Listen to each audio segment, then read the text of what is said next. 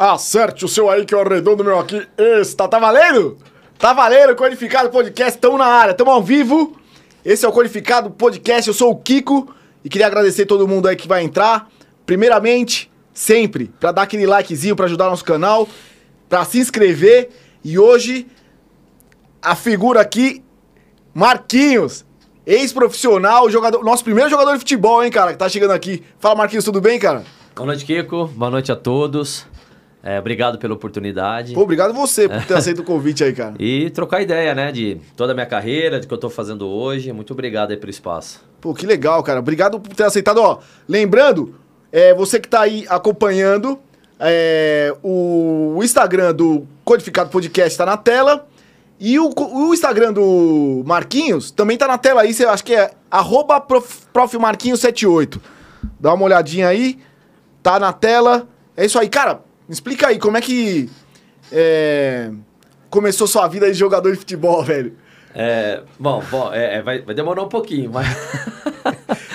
Cara, eu sou de Ribeirão Preto, natural de Ribeirão Preto, né? Meu, meus pais ainda moram lá. Meu irmão do meio mora lá, o Netinho. O Guto hoje mora na Itália, que joga profissionalmente futebol também. E comecei no Botafogo de Ribeirão Preto. E com 15 para 16 anos eu já estava sendo convocado pela seleção brasileira sub-17 como jogador do Botafogo. E aí houve interesse do São Paulo, foi lá e me comprou, né, com, com 15 para 16. Você jogava no Botafogo Já no Ribeirão? Botafogo de Ribeirão, né? Comecei numa escolinha chamada Mabel, né, que é o nome do biscoito. Ah, o Mabel? Mabel, chamava é mesmo, Mabel. Cara? E aí comecei a me destacar, tive uma passagem rápida no comercial e, e depois fui o Botafogo, foi onde o lado competitivo né? Mas, Falou mais mas, forte. Mas assim, você virou, você virou profissional, cara, mas todo, todos os seus amigos jogavam, jogavam futebol. Todos, porque, né? Mas, mas porque você só dali se destacou e virou não, profissional não, ou mais não, gente? Não, não, naquela, naquela safra lá no Botafogo, eu, Cocito, Gustavo, que jogaram no Atlético Paranaense, foram campeões brasileiro, Lucas, atacante, Júlio Sérgio, goleiro que jogou no Santos, é, o Doni passou também no Botafogo. Leandro Guerreiro, aqui do que jogou no São Paulo. Pô, uma galera. Ratinho, que foi pro Corinthians. Né? Então, Bordon, zagueiro. Não tem... Eu vou ficar pensando mas, bem aqui para falar. Mas até você jogadores. chegar no Mabel, na escolinha... Ah, ah, eu... Você, você, dá, você tem mais dois, dois irmãos, é isso? Tem mais dois irmãos. É, eu tinha sete anos na época e. Você já jogava naquela época, naquela já? Naquela época, com sete jogava anos, bem. já tava. Já, inclusive, eu tenho algumas discussões com alguns professores hoje né, de falar que jogador de futebol é, não tem o dom, e sim aprende. Na minha opinião, existe o cara que nasce com o dom, existe o cara que vai aprender. Né? E eu com 7 anos, 8 anos, eu ia sair na cara do goleiro, já dava uma cavadinha, e isso ninguém me ensinou, né? Você aprendeu na rua, jogando bola na, na chutando rua, lata. É, é meu, meus pais têm a casa até hoje, né? Casa de rua. E meu pai até falou com 14, quando eu fiz 14 anos, aí foi quando ele pintou toda a casa, porque a gente destruía tudo, né? De fazer futebol no portão, na garagem. Batendo bola na parede. Com, com os irmãos, né? Então, destruía a casa. Então, era, era muito isso, era muito rua, né? Saía, estudava das sete a meio-dia, depois voltava, almoçava, ia pra rua, voltava só às sete da noite. Essa foi a minha infância em Ribeirão e depois as coisas foram foram melhorando, foram, foram para a escolinha, depois passando para comercial, depois fui para o Botafogo. Aí a, o lado competitivo falou mais alto. E eu, com 15 anos, já estava estreando no profissional do Botafogo, né? Inclusive, minha primeira partida, um amistoso, no Parque do Sabiá, em Uberlândia, 1x0 gol meu, né? E depois desse jogo, São Paulo mostrou interesse, foi lá em Ribeirão Preto e me comprou. E aí eu segui a minha carreira na seleção brasileira como jogador de São Paulo. Me profissionalizei em 1997 no São Paulo, Tele que me promoveu pro profissional. E aí a gente vai conversar mais aí Cara, mas, mas aí que eu quero saber, como é que é Assim, tô perguntando porque eu sou o cara leigo, velho. Ah. É, é, todo mundo no Brasil joga bola, mas ninguém, tipo, poucos viraram profissional, né, Cara? E você jogou, porra, no São Paulo, jogou no esporte, né? É. é. Mas como é que é, cara, pro moleque virar jogador, o cara que sai do Mabel e vai pro Botafogo, já é uma, um avanço, né? É, todo o trabalho de uma escolinha, né, é, que não, não tem a marca de um time, né? Então você vê, Biscoito Mabel, né, que era o nome de uma escolinha, e ali tinha professores, né, na qual tive bons professores ali, para formar jogadores para ir para times que disputam o Campeonato Paulista, o Campeonato Interclubes que tinha na época tal. E foi isso que aconteceu. Você acaba se destacando, né? E você acaba tendo essas indicações. O pessoal fala, ó, leva o Marco Antônio, Marquinhos, quem Ribeirão Marquinhos. Depois eu vou chegar ao porquê que virou Marco Antônio também. E aí eu fui pro comercial, continuei me destacando, fui pro Botafogo, continuei me destacando, vim pro São Paulo. E aí minha carreira graças a Deus, deu uma, uma decolada legal. Quando você tava no Botafogo, você jogou lá até que, que ano, mais ou menos? Eu cheguei no Botafogo em 1990, janeiro de 1990, e fui comprado pelo São Paulo em setembro de 94. E você, você tinha quantos anos no Botafogo? Eu fui pra lá com 12 e com 15 para 16 eu vim pro São Paulo. E, e como é que é, cara? Tipo, ter 12 anos, jogar bola e você. Tipo, e, e a- infância, cara? E o rolê e a zoeira? É, então. Continua isso- ou você é- já era um é- cara focado? É isso que eu ia falar. O meu pai sempre foi um cara.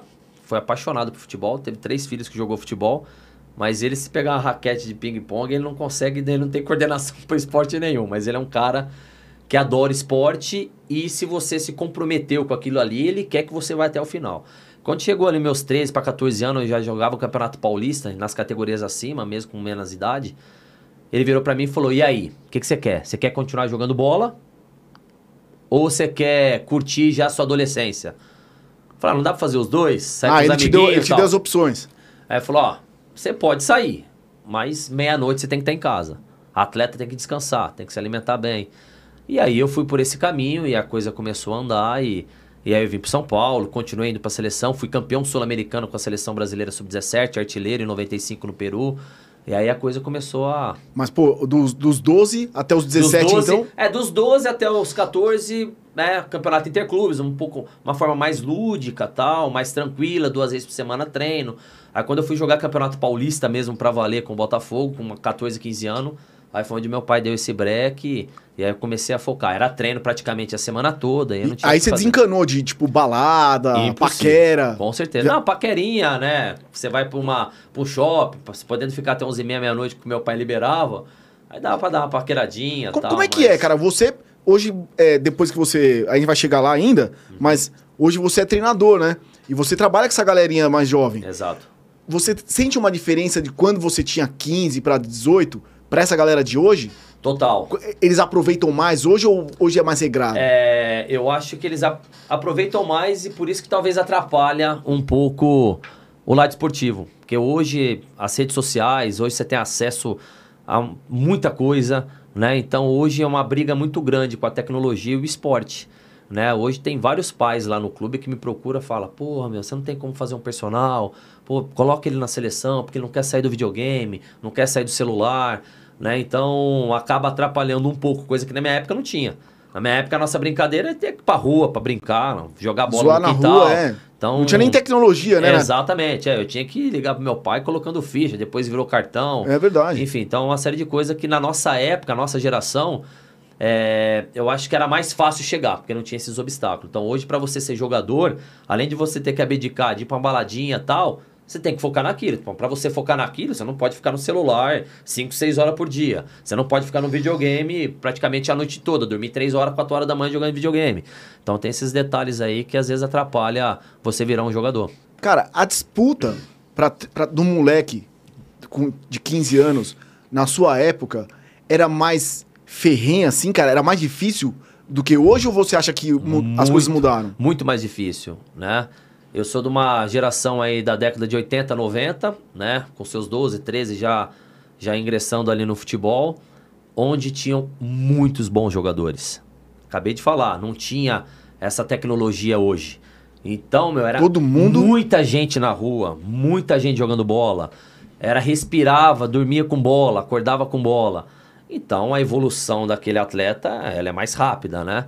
Então a disputa era muito grande. Pra você ter uma ideia, a minha geração na seleção brasileira é Alex, Atirso, Felipe, Fábio Costa, Elton, Pedrinho, é, é, Fábio Aurélio, Edu, é, Júlio César, goleiro. Jogadores Porra. que né, despontaram aí. Então era uma geração, não só a minha, como a geração mais atrás, também de muito bons jogadores. De 15 e com 15 anos é, é meio difícil você falar, tipo, em, em ser um cara maduro, né, cara? Pra, tipo.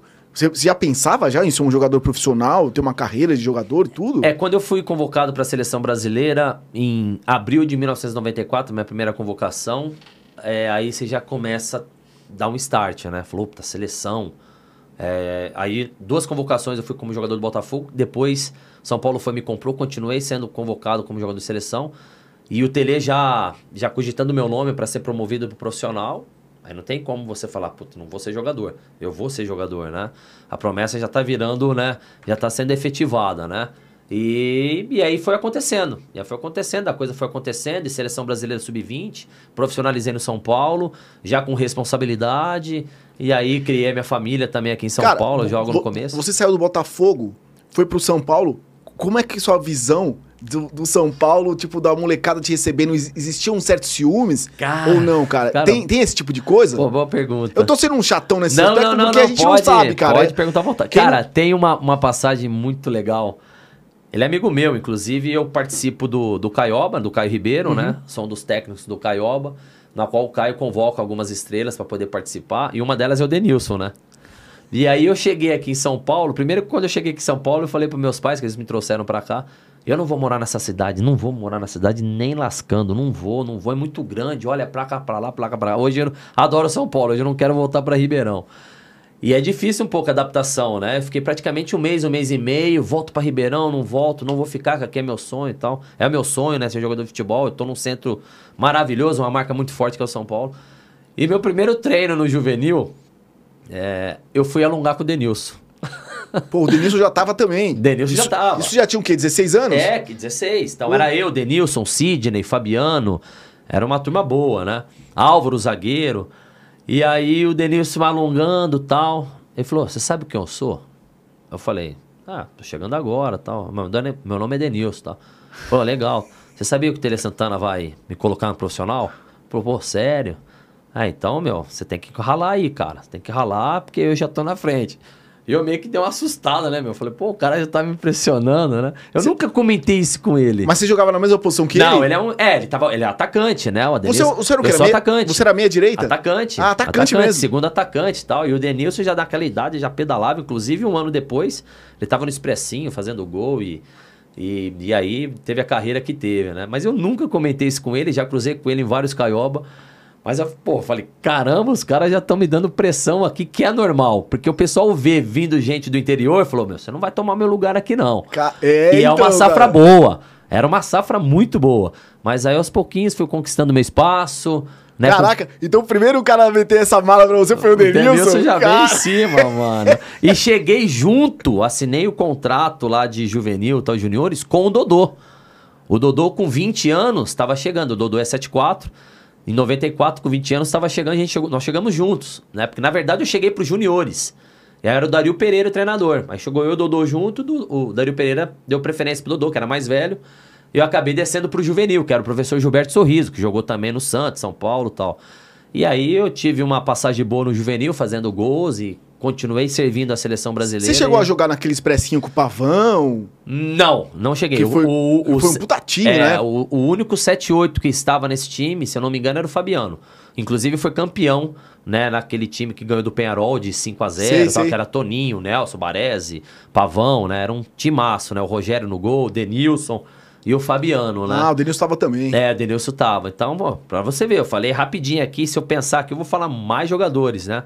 É uma safra muito boa, meu, onde você tinha que, igual a gente fala no futebol, matar um leão todo dia, todo treino. Pô, cara, eu imagino, porque a- é o que você falou, a molecada, cara, tinha, não tinha, tinha muitos, né, cara? Tinha muitos caras, assim, com, com técnica, né, cara? Cara que corria muito, o cara que viveu do futebol Ex- e nasceu com aquilo. Exatamente, nasceu com dom, né?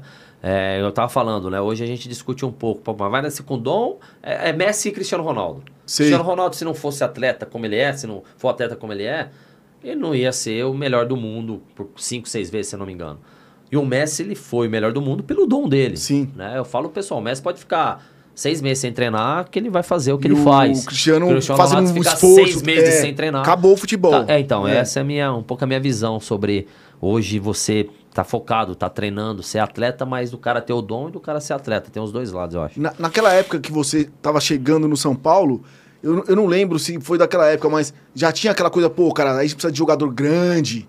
Tinha. Não. esse- hoje tem isso, não, né? hoje tem um pouco disso Se o aí. moleque não porque... tiver certa altura, ele não- os caras não. A Europa que é, o É, esse tipo hoje, é, hoje no Brasil tem meio que copiando um pouco a Europa, né? Porque você tendo um atacante de área, você muda o seu esquema tático, né? Você normalmente com um cara centralizado, você pode jogar num 3-5-2, usando os alas pelos lados do campo, né? Bem agudos, né? É, zagueiros fortes, né, para poder ter uma bola aérea boa, né? Se você jogar nesse esquema no 3-5-2, você tem dois zagueiros altos, um zagueiro na sobra rápido. Enfim, então hoje se procura muito por característica, por, pelo porte físico para você ter uma variação tática, né? Então isso acontece muito. Que na minha opinião tira um pouco da identidade do futebol brasileiro. O jogador do futebol, o jogador brasileiro tem que entender a parte tática, tem que ser conhecedor da parte tática, tem mas não pode tirar o que ele tem de melhor, que é a criatividade, que é a personalidade, que é a ousadia, que é o drible, que é um contra um, e acho que está tirando um pouco isso do futebol. Galera, ó, só lembrando rapidinho, quem tiver aí no chat ao vivo, é, pode fazer pergunta hoje pro Marquinhos aqui no chat, que ele vai responder. Lembrando que a gente tá chegando a 1.500 inscritos já, e logo mais a gente vai liberar o super chat para vocês daqui a uns, alguns dias aí. É, então pode fazer perguntas se vocês quiserem saber alguma coisa da carreira do Marquinhos ou sobre o futebol mesmo. Marquinhos, cara, existe. O que, que foi para você assim naquela época? É, uma das coisas assim que mais te deixou. Teve alguma coisa que deixou chateado que você fala, pô, cara, eu poderia ser melhor, na, poderia melhorar minha carreira é, se não tivesse? Tem. Ou existia? Tem, tem. É uma coisa que às vezes eu não gosto de comentar. Converso, comento com os amigos mais próximos. É, eu eu fui convocado para a seleção sub-17, tive uma sequência na sub-20. Não fui convocado para o Sul-Americano sub-20 em 97, mas fui convocado para um torneio em Mérida, no México, perto ali de Cancún. Preparação para o Mundial na Malásia, né, em 97. E eu fiquei muito feliz com a notícia no próprio torneio no México, o professor Toninho Barroso, que era do Flamengo tal, que me convocou, que era da 17 na época, falou: Ó, você já está convocado para o Mundial Sub-20. Putz, e na preparação eu tive uma lesão de cruzado anterior e, e acabei não indo para o Mundial, né? Voltei para o São Paulo, na qual fui operado pelo Dr. Moisés Cohen, na época, né? Uma pessoa fantástica, conheço toda a família dele, dou, dou até treino para os netos dele. E aquilo me deixou numa tristeza tremenda e demorou depois para eu poder voltar, né, ao nível que eu estava. E confesso que não voltei eu mesmo. Não voltei o mesmo. Eu era um jogador muito rápido pelos lados do campo, muito rápido. Voltei com uma velocidade legal, mas não como eu era antes, né? Porque você tem um desequilíbrio muscular, você perde massa muscular, você sabe muito bem. E você perde a sua característica, né? E perde a minha característica, na qual você precisa de uma musculatura equilibrada tal. E na época não era tão avançado como é hoje, né? Com suplementos, com máquinas boas para poder fazer uma recuperação de fisioterapia tal, enfim. Então isso me deixou completamente chateado. E aí em 98 eu fiz uma taça São Paulo, né, com com o professor Silva em 98.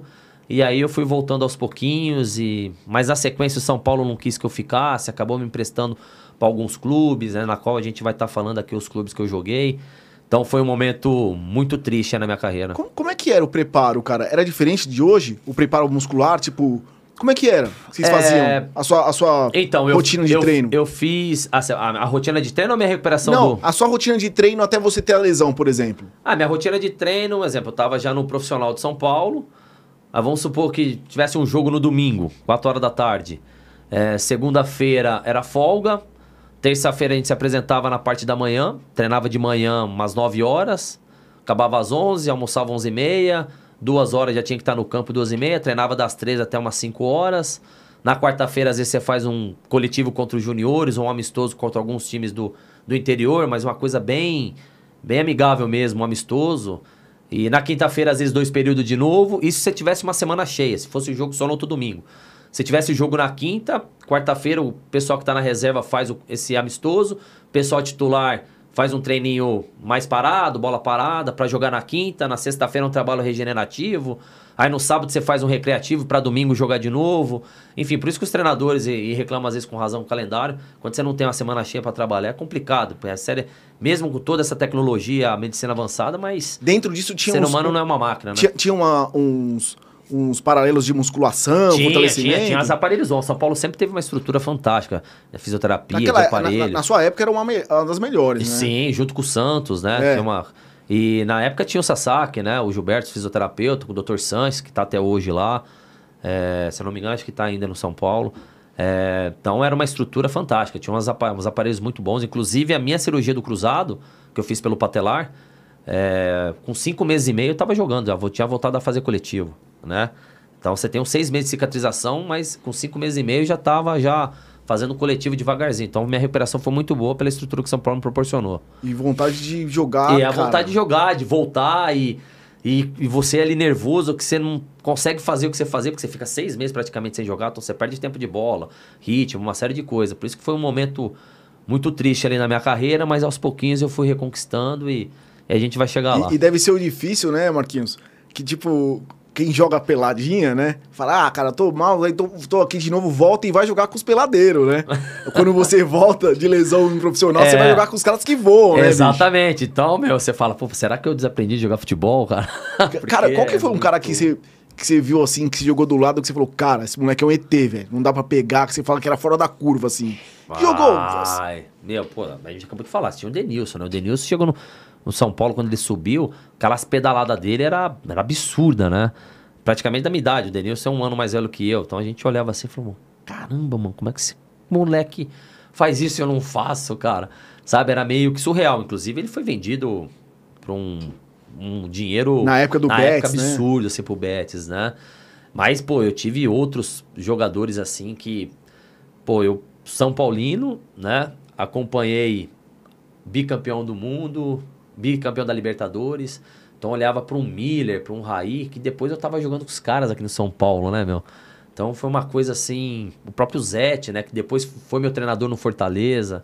Então pessoas que, porra, eu ficava vendo na televisão, tinha pôster dos caras no, no meu quarto e dois anos depois eu tava jogando com os caras, treinando com os caras. Cara, o que é mais emocionante? Né? Você encontrar os seus caras, os caras que você admirava ou na hora que você mete o pé dentro do campo e, e, cara, na época que você jogava tinha torcida, né? Exato. Tipo, São Paulo e Corinthians, vê aquele, aquela multidão, velho. É, é, é, é, Você pegou uns clássicos, assim? É, é, eu fui campeão em 98 com São Paulo, né? Acabei sendo cortado da delegação, tinham sido convocados 20 atletas, e só, na época podia só ficar 7 no banco.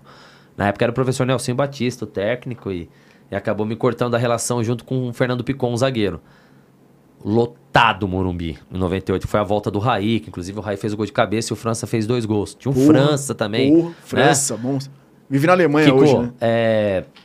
Cara, é, é, muito surreal, é muito gostoso, cara. Você não vê um espaço no estádio. Porque o São Paulo tinha perdido o Campeonato Paulista em 97, na qual estava em recuperação do joelho. Empatou 1 a 1 no Morumbi, que foi o gol do Fábio Aurélio, e o André Luiz que empatou pro Corinthians. E o Corinthians jogava pelo empate. E em 98 o mesmo cenário, só que foi num domingo, à tarde. Foi uma coisa muito louco. Então eu acho que são duas coisas é, meio que parecidas, muito emocionantes. Você jogar com o estádio cheio e você admirar os caras e de repente dois anos você tá jogando com os caras, né? Então é muito louco. E, e dos caras que você admirava e foi jogar junto, teve um cara mais especial que você falou, puta, cara me tratou bem pra caralho, pô, que legal. Ou e um, e um cuzão ah. Pode falar aí, velho. Teve um cuzão que você falou, ó, oh, porra, admirava esse cara, acabou pra mim. Ó, confesso pra você que não teve. Ó, eu admirava pra caramba naquele time de São Paulo. Adilson, Vitor, que eu joguei com o Vitor depois no Ceará. É, Zete, é, o Pintado, Miller, Raí, Palinha. Que aí depois quando eu vim pra cá eu peguei o Miller, joguei com o Miller é, com o Raí, que foi em 98, com o Zete, o goleiro, que já estava saindo dali indo pro Santos. Cara, os três me tratavam super bem. Né? Eles adoravam a molecada subindo e tal, me deram uma puta moral. Os outros já tinham saído. Cafu já tinha saído, Adilson já tinha saído, Ronaldão já tinha saído, o pessoal já tinha pintado, o Dinho já tinham saído. O Bilheiro jogava demais também, né? Cara, muito fora da ele era, curva. Ele era fora da curva, né? Muito fora eu, da curva. Ele tinha. Ele tinha uma visão periférica absurda, assim. A bola vinha quadrada para ele, ele devolvia redonda, era um baita de jogador. Inclusive tá entre os melhores aí de São Paulo. O, o Marquinhos, é, uma pergunta assim, se você se fosse hoje, você tava milionário? Tava, estava. Eu falo isso para alguns amigos mais próximos, por quê? É, hoje você pega um jogador, a Lei Pelé às vezes atrapalhou um pouco os times do interior. Por quê? Antigamente o time era dono do atleta. Um exemplo, o Botafogo me vendeu na época por 500 mil reais. Se ele falasse pro São Paulo, falou, não, quero vender por 500 mil. Quero vender por 2 milhões. Aí São Paulo, não, não, não. Ah, 2 milhões. Se demorar, 3. Hoje, pro clube ficar com um atleta em destaque, né? Vamos supor que hoje, eu lá no Botafogo, com 15 para 16 anos, eu tava no profissional do Botafogo fazendo gol. O Botafogo ia ter que colocar uma multa rescisória em cima de mim. Automaticamente colocando uma multa rescisória de um milhão que seja, eu ia ter que ganhar 10 mil reais por mês é 100 vezes o valor da multa rescisória. Qualquer time no Brasil te dá um milhão e tira o jogador. Então, o que, que o clube tem que fazer para não perder esse atleta? Colocar uma multa rescisória alta. Vai, vamos pôr 20 milhões. Como que o clube vai te pagar no interior 200 mil reais por mês um moleque de 15, 16 anos? Não tem como. Então, o que, que o clube faz? Já faz um acordo com um time grande, me dá X, tem 5% nas próximas 4, 5 transações. É o que o clube do interior hoje vive. Porque o clube do interior é que abastecia a capital praticamente. Na capital também tinha grandes jogadores. É, mas jogadores, gente pra caramba, Mas né? muita gente, entendeu? Então, o clube do interior, ele vivia disso. Pegava o jogador, não tinha como um time grande lá pegar um moleque com 13, 14 anos se destacando, vem pra cá que você já vai ficar direto. Não, passava pelo clube. Ponte Preta, Guarani, 15 Piracicaba, Inter de Limeira, Botafogo, Comercial, é, Marília, Noroeste, todos esses times tinham jogadores em destaque, né? Não, aí o clube falou, não, eu quero isso aqui, eu quero 2 milhões. Aqueles 2 milhões ia, pô, ia ajudar pra caramba o clube do, no, no calendário, ou durante um ano, durante dois anos. Hoje não tem como. Hoje o clube tem que fazer um acordo com alguns times grandes para não perder o dinheiro. Ou às vezes já perde, antes de fazer esse negócio, o clube grande vai lá e já pega, entendeu? Que é, acontece, é o mercado. Não só pro futebol, isso é pra vida. Sim. É, isso aí é no mar. O peixinho, o tubarão vai comer o pequenininho, não tem como. Então isso é uma coisa que é inevitável. Mas infelizmente você acaba perdendo pro outro lado. Os clubes começam a se endividar, fica sem recurso. E aí acaba fechando, como os clubes aí acabaram fechando e acaba Pô, se endividando. Você foi um jogador bom, né, cara? Você foi um bom jogador naquela época. É, eu, eu vi me- os seus vídeos assim. É, me considero um bom jogador. fez gol pra caramba, atacante, né, cara? Exato, exato. Difícil mas- você encontrar uns, uns caras. Você acha. é, você fica ouvindo esses, esses caras que gostam de ficar dando palpite, que tem um monte, né, cara? Muito. Hoje no Brasil eu acho que é o lugar que tem mais conhecedor, conhecedor É, de o futebol. lugar que mais tem técnico. É, é. Todo mundo é especialista em futebol. Você acha que é, hoje é mais fácil de jogar do que antes? É. Os caras falam, pô, cara, hoje tem a bola que é mais leve e tal, não sei o quê. Ah, Antes é os puta capotão duro, muito- pesado. Muito mais fácil. Os gramadão. Hoje o uniforme todinho do cara, chuteira, meião, caneleira, o calção, a camisa. Acho que não vai dar 500 gramas tudo. Tudo anatômico, né, velho? É, É. O suor, né? Que sai rápido e tal. Ô, eu, eu peguei, cheguei a pegar no início do Botafogo umas camisas pô, pesada. Você tinha que torcer e bater e bater, ou então pegar uma seca, se caso tivesse a camisa reserva. Não, hoje a estrutura. é, hoje a tecnologia pra você fazer uma chuteira legal, um calção, uma caneleira que pesa 50 gramas. Pequenininho, antigamente parecia um É, chuteira gladiador. levinha, você pega aqui e fala, mas que que é isso? Parece uma a bola, pena. né, cara? A bola hoje faz uma curva violenta. Então hoje, hoje é, ma- na minha opinião, fica mais fácil, porque você fica mais leve. Você tem que estar Sim. leve, né? Pra, pra poder correr, né? Então os caras eram heróis naquela época, velho, porque a chuteira era de prego, a bola de capotão, a camisa pesava pra caramba. Então o cara carregava ali quase 2 Você quilos. você né? chegou a pegar aquela chuteirona pesadona? Não, não, Já fui pegando umas chuteirinhas já, já boas, uma chuteirinha da Topper. Umas travas de alumínio, É, né? já umas Adidas Copa Mundial, né? Aí já Puta. veio a Mizuno ali em 92, 93, chuteira boa, né? Com couro de canguru. E, mas eu peguei umas bolinhas meio pesada, deu pra, deu pra sentir a diferença da minha época, da bola que eu treinava com, com a bola que eu jogo, hoje eu treino na molecada. Muita e, diferença. E você, essa passagem do Sul de São Paulo foi de quanto tempo? Uns 10 É, eu anos? fiquei de 94 com vínculo com São Paulo até julho de 2001. Porra. Porque o São Paulo me emprestou pro Náutico, aí eu voltei. Fui emprestado para a Portuguesa Santista em 2000, que até o professor Murici estava com a gente lá, que era um baita do time, Pitarelli goleiro, o Jorginho meio campo, o Darcy que era do Curitiba, ele é o atacante que joga com a gente lá no São Paulo no campeonato interno. Eu, Tico Mineiro, atacante, era um Rossato, lateral, que foi para Portugal, um time bom que acabou não classificando para semifinal por causa de um ponto, né? Empatamos com a Barbarense em casa 0 a 0 eu tinha que ganhar. E aí em 2001 eu fui emprestado pro Paraná, né? Fui vice-campeão paranaense, perdemos pro Atlético Paranaense, que é esse que eu te falei, que tava o Cocito, o Gustavo, Marcelo Batatais, Lucas, né? Foram campeões brasileiros esse time aí. Esses caras antes de vir pro São Paulo? É... Não, tô falando que o pessoal do Botafogo foi pro Atlético Ah, Paranaense. tá, aí tá, quando tá. eu fui emprestado Sei. pro Paraná, Sim. a gente jogou contra eles. Foi em 2001, foi quando o Atlético foi campeão. E aí, quando eu voltei em julho, o São Paulo falou que não queria mais me aproveitar, que o contrato estava acabando, ia acabar no mês seguinte. E aí foi quando eu tive um momentinho meio depressivo, né? Porque a gente tinha aquela imagem de São Paulo, a marca forte que é. Eu, porra, eu queria ter mais oportunidades, porque eu tive poucas oportunidades no São Paulo. é, devido à contusão, uma série de coisas. O São Paulo, na época, sempre trazia grandes atacantes para cá, né? Atacantes de nome, de peso, tipo Aricizabal, né? O uhum. Milha, que jogou em 96, aí a volta do Raí em 98, Marcelinho Paraíba, aí depois vem Luiz Fabiano. Cara, é uma concorrência absurda, né? E... Então é isso, cara. É... Foi bem. Como é que foi a sua foi... transição do São Paulo pro Náutico, cara? Mudar de, de lugar, assim, de então, clima, é, tudo? É, é, é, igual eu te falei, quando eu vim do Botafogo pro, pro, São Paulo, moleque, você tem uma adaptação. Cidade pequena pra cidade grande. É quando você sai de um estado, de uma cidade gigante, você vai, pra, você, um você vai, você vai para um pro litoral, cidade quente e tal. É sempre é, você tem um mês ali em adaptação, né? Conhecer os lugares, saber onde é perigoso, onde não é tal. Mas eu fui bem, cara. Eu até tive uma passagem legal. Eu, na verdade, eu quis sair mesmo para poder jogar, porque no São Paulo eu não estava jogando, para adquirir essa experiência. Inclusive, tem até um, alguns gols né, pelo Náutico que, que, você postou aí no, no videozinho. E. Mas assim, mas o que me deixava chateado é que eu fazia bons campeonatos quando o São Paulo me emprestava e acabava não ficando no São Paulo, né? Foi quando em 2001 eu comecei a correr sozinho, e ainda ser empresário, que na época eu tinha o empresário era o, meu, era o seu Juan Figa, né? Saudoso seu Juan, né? Um beijão em toda a família. Pô, né? você empresariou uma é, pancada, muitos né? jogadores. E aí eu comecei a rodar sozinho, fui pro União São João de Araras, aí depois eu tive uma passagem no Ceará, que eu fui um dos vice-artilheiros na Série B, perdi pro Wagner Love na época. E aí fui pro Fortaleza, Atlético Mineiro, né? Joguei na Coreia do Sul, né? E meu último... Ah, você jogou fora? Joguei na Coreia do Sul. Como é que foi, cara, jogar fora? Cara, na Coreia foi uma experiência fantástica, assim. E é, Você já tinha saído já do país ou não?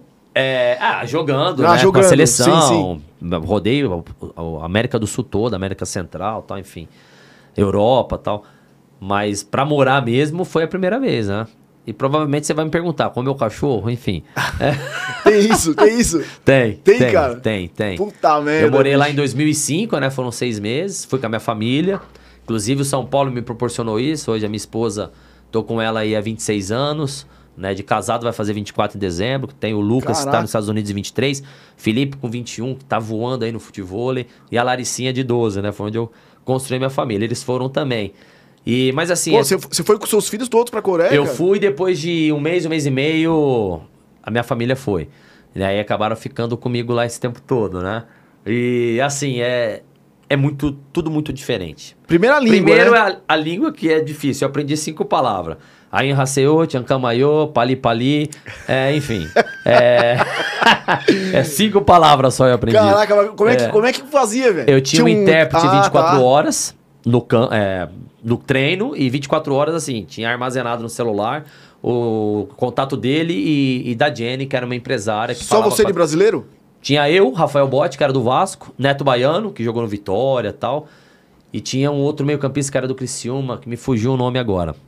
E mas assim, é tudo muito louco. Já tem a língua, o fuso horário, que depois você vai se acostumando, e a alimentação. Porra, alimentação. Alimentação, cara. Como é que faz, bicho? É peixe, é frango, assim, a rodo. É muito apimentada a comida. E tem carne de cavalo, tem a carne de cachorro, né? Que inclusive experimentei. Não dá. É muito é, é difícil, ruim. muito ruim. Falo para alguns amigos e o pessoal fala: pô, mas como que você foi?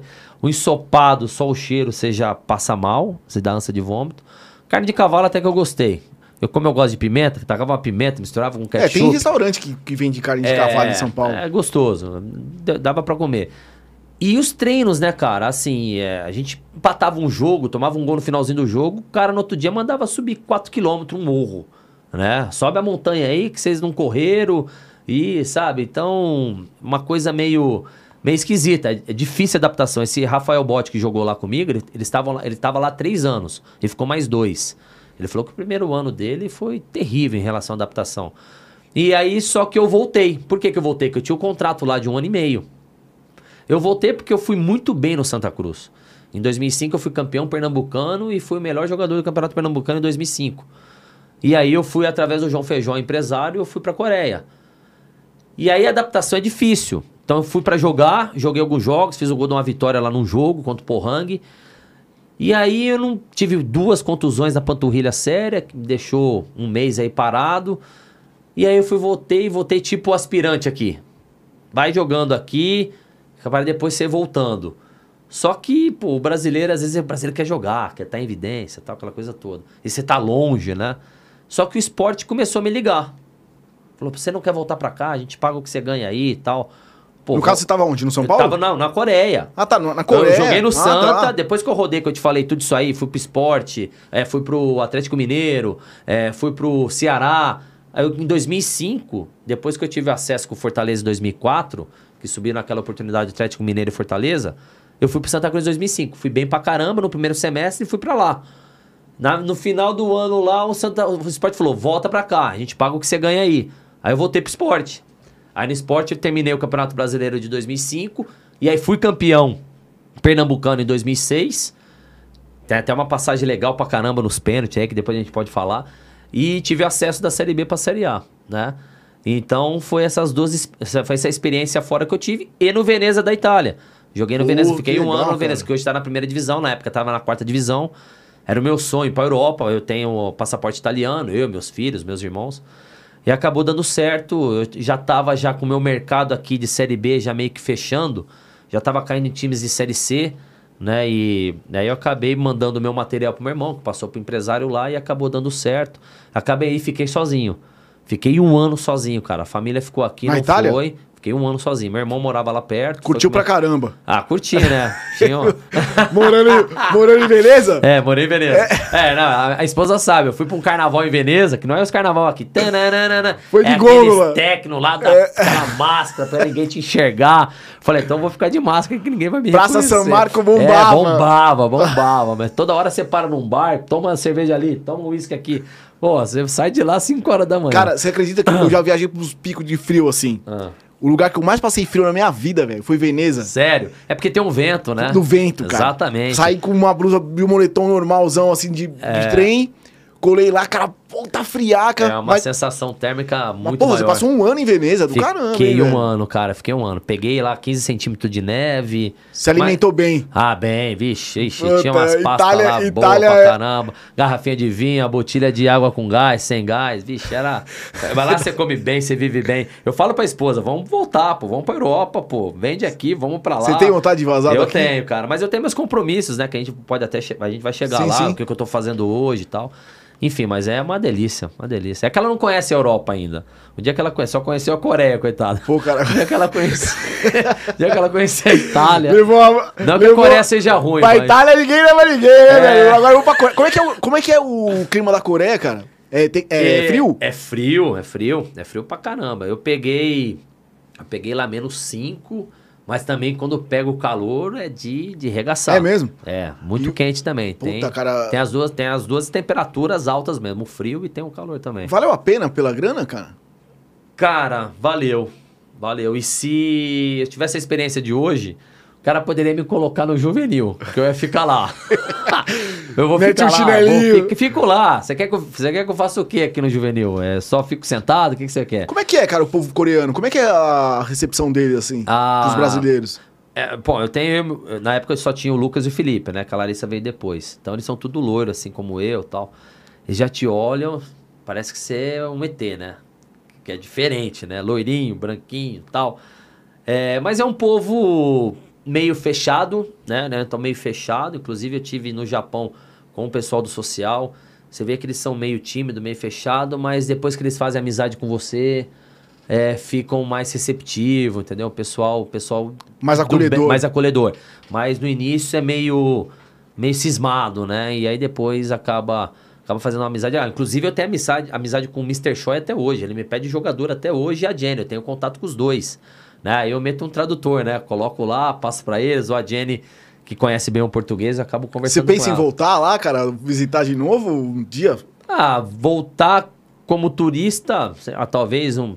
Talvez sim, mas como treina- treinador, É? poderia, poderia Pô, voltar, mas cara. puta, puta oportunidade também, né, cara? Você ir, ir- ir jogar bola, tipo, na Coreia. Bicho, quando você voltaria na Coreia? Exatamente, né? exatamente. Cara, um lugar do Então, mundo que você... É, o futebol me proporcionou muita coisa, cara. Conheci praticamente a Europa toda, a América do Sul toda, a América Central. Na Itália você teve uma recepção boa também, assim? Ou... Não, dos Não? atletas não. Não. Como é que foi, Inclusive depois, com o tempo, que eu tinha que ficar ali, eu queria, era o meu sonho, né? Demorou um pouco a, a minha documentação do Brasil para chegar lá. a- a- acredito eu, e depois conversando com alguns amigos, que o diretor André Aceno lá acabou de propósito segurando um pouco a, a minha, essa minha documentação. Mas no início, cara, o primeiro mês, cara, toda bola que eu pegava, os caras desciam um porrete, cara. Mas batia pra caramba. Eu sempre fui um jogador voluntarioso, que não fugia da, do choque, atacante de velocidade, mas que ia pra cima. E aí os caras foram vendo, né, cara? E sabe quando eles começaram a me respeitar? Porque lá na Itália, o elenco, ele almoça e janta junto.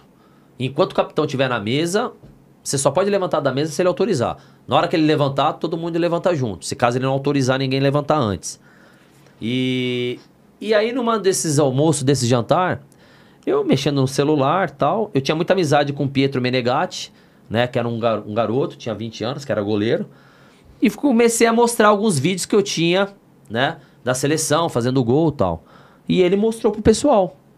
Aí o pessoal, ah, é de seleção brasileira, ah, não sei o quê. E a minha documentação veio. Já comecei, fiz a minha estreia, fiz uma estreia boa. E aí, cara, viraram meus amigos. Ah, os caras viram que você tinha É, e aí eu perguntei, pô, mas vocês desciam? Eu falei, é, a gente fazia isso pra ver se você, se fosse, fosse embora, não É mesmo, aguentasse. cara? É, Caraca. Na época o Pipo lá, que era o segundo, segundo capitão lá, ele chegou a conversar comigo. Inclusive conversou comigo isso aí no Carnaval lá em Veneza. Que a gente ficou tudo junto, né? Praticamente 50% do Aí ele elenco abriu o foi, jogo, ele tal. falou, cara, a gente queria mesmo gente que você queria que vazasse. você fosse embora tal. Então, Caraca, meu, que é, da puta, meu, tem, tem isso o futebol, né? Se o cara né? narregar, se o cara narregar, ele fica. Se o cara falar, meu, pô, não dá, os caras estão batendo. O cara vai embora, o cara pede pra ir embora. Porque tem adaptação, já tá longe da família. Pô, e uns caras grandes, né, cara? Tudo forte, Tudo, tudo- né? Os europeus já, naturalmente são maiores, Ah, né? os caras já comem cereal na mamadeira com dois anos Caraca, de idade, velho. né? E Então, metendo a porretada nos brasileiros. É, meu. Era só você também de brazuca lá? De brasileiro era só eu. Era só eu. Aí tinha meu irmão que morava em Monte Beluna, que era próximo ali de Treviso. De, Mas jogava de bola Veneza. também? Jogava bola, a gente jogou contra. É mesmo, é, cara? Monte Beluna contra Veneza. Em Veneza foi 1x0 pra nós e Monte Beluna foi 0x0. Mas em Monte Beluna eu não joguei porque eu tava machucado. Ele tá lá até hoje, cara. Tá lá até hoje. Você jogou, você jogou a jogar contra a Milan? Não, não. Tava na quarta divisão Ah, na é época, quarta o Veneza. divisão. O Veneza agora tá na primeira. Tá brigando ali na zona de rebaixamento. Mas tô torcendo pra que fique, porque é uma cidade maravilhosa, né, Pô, meu? Muito boa, cara. Mas é legal, cara. Tem muita história. Cara, falando é, do povo, assim, é, mas hospitaleiro, como é que era o povo do Nordeste com você, cara? Porque você- Cara. Você, você matou a pau lá, né, velho? Mano, independente se eu fosse bem ou não, o povo nordestino, ele é muito apaixonado por futebol e muito receptivo, cara. Por exemplo, se eu tô te conhecendo hoje aqui, o cara já te chama pra ir na casa dele amanhã. É muito louco, Imagina cara. fazendo aquele porrada de gol, dando título pros é, caras, velho. não, então, aí, cara, você vai pra um restaurante, o cara quer tua meia, né? É muito legal, você não consegue comer, né? Porque cê- eu acabei jogando nos três grandes lá, né? No Náutico, no Esporte e no Santa. E fui bem Porra, com os verdade, três. hein, tive acesso com o Náutico, tive acesso com, com o Santa, tive acesso com o Esporte. Campeão pernambucano com, com o Santa, campeão pernambucano com o Esporte. Você jogou no Ceará também. Joguei no Ceará, no Fortaleza, né? Fu- Tive acesso com o Fortaleza. Então, cara, o povo do Nordeste e outra, igual você falou no início da entrevista. Estádio sempre cheio, né? Eu jogava no PV, você viu os gols aí, era 20 mil pessoas todo jogo, né? Então Puta, é uma que legal, hein, coisa cara? animal, cara, é muito... Você curtiu muito- bastante lá? Passou Muito, Quanto tempo você cara. passou lá no Nordeste? Tive em 99, que aí depois eu voltei. E aí quando eu fui em 2003 lá pro Ceará, aí fiquei em 2003, tive uma passagem rápida no, no Atlético Mineiro. Voltei em 2004, aí fiquei em 2004, 2005, 2006, 2007, 2008. Fiquei cinco anos lá. Inclusive a minha esposa deve estar me xingando lá, que ela fala que não queria voltar, né?